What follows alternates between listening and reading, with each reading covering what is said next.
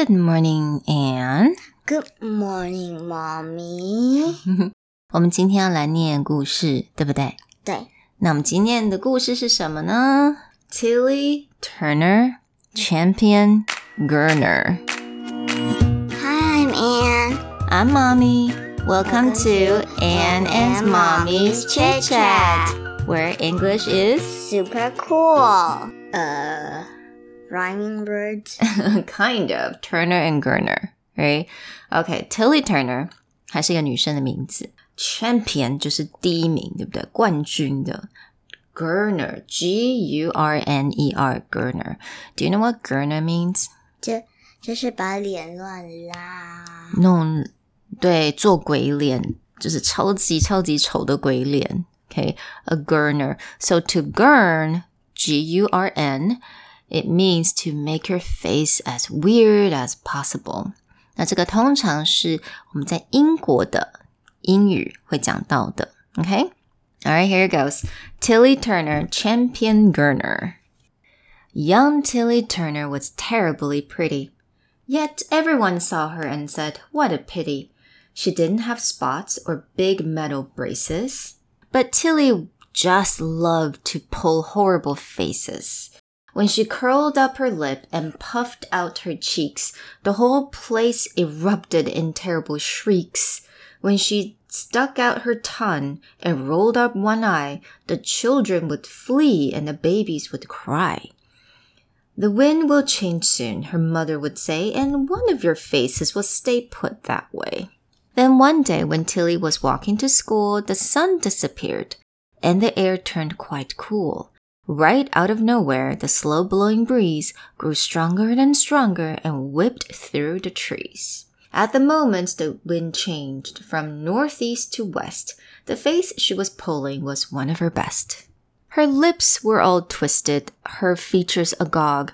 Her eyes had popped out like a ugliest frog. Her ears pointed up and her tongue pointed down. Her eyebrows were creased in a horrible frown. Tilly continued her walk into school, and we note that some children are terribly cruel.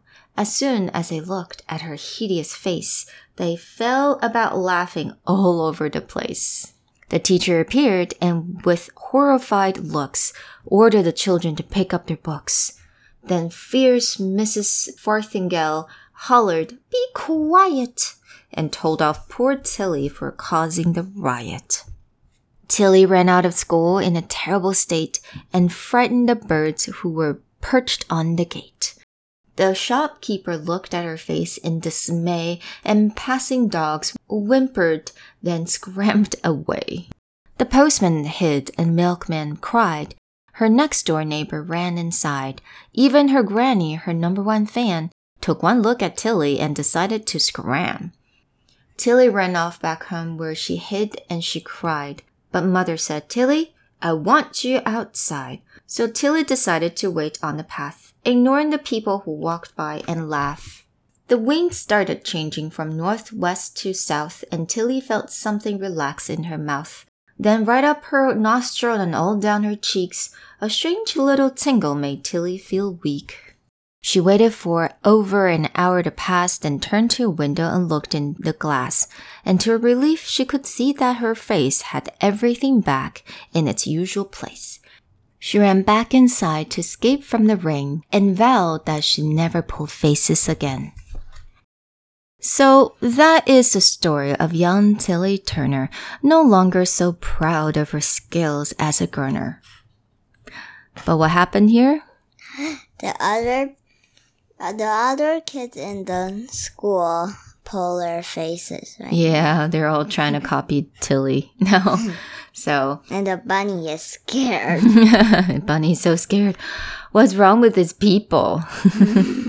so do you think you want to pull your faces? no. Maybe sometimes, just for fun, but not all the time, right? Yeah. All right, so that's the story of Tilly Turner Champion Gurner. I hope you guys like it. Bye. Bye.